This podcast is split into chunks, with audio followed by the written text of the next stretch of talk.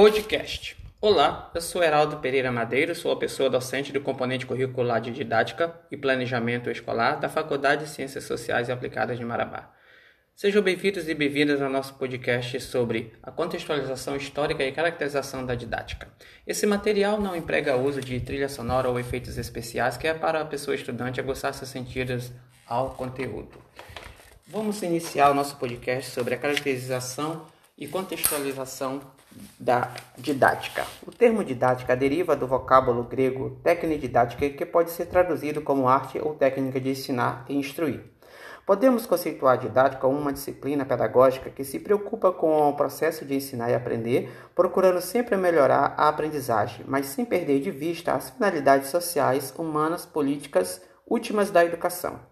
Comênios é considerado o pai da didática. Em sua obra Didática Magna, ele expõe suas ideias e princípios pedagógicos. A evolução histórica da didática está relacionada com a evolução histórica da própria educação.